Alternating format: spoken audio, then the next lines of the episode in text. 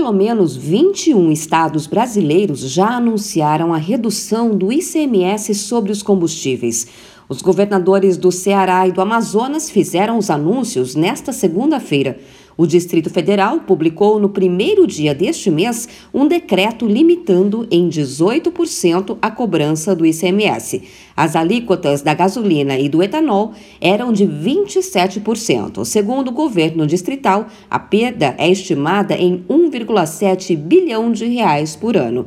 O governador Ibanês Rocha, do MDB, disse que terá que rever as contas do Distrito Federal. Eu já fiz o contingenciamento de 500 milhões de reais, estou aguardando o impacto que nós vamos ter nas contas agora durante o mês de julho, para que a gente tenha uma ideia do que será necessário contingenciar a mais. Segundo o Sindicato do Comércio Varejista de Combustíveis do Distrito Federal, é estimado uma redução de 43 centavos na gasolina e 40 centavos no etanol, com redução do ICMS.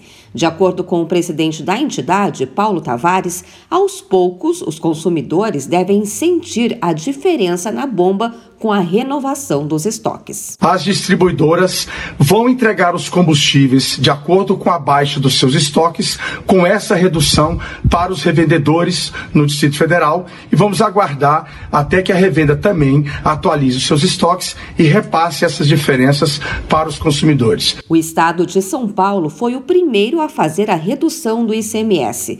No estado, a alíquota caiu de 25% para 18%. Minas Gerais, Goiás, Paraná e Amapá também já anunciaram o corte. As ações buscam atender a lei que limitou o ICMS sobre combustíveis ou a definição do Conselho Nacional de Política Fazendária de que o imposto deve ser calculado sobre a média de preço dos últimos 60 meses.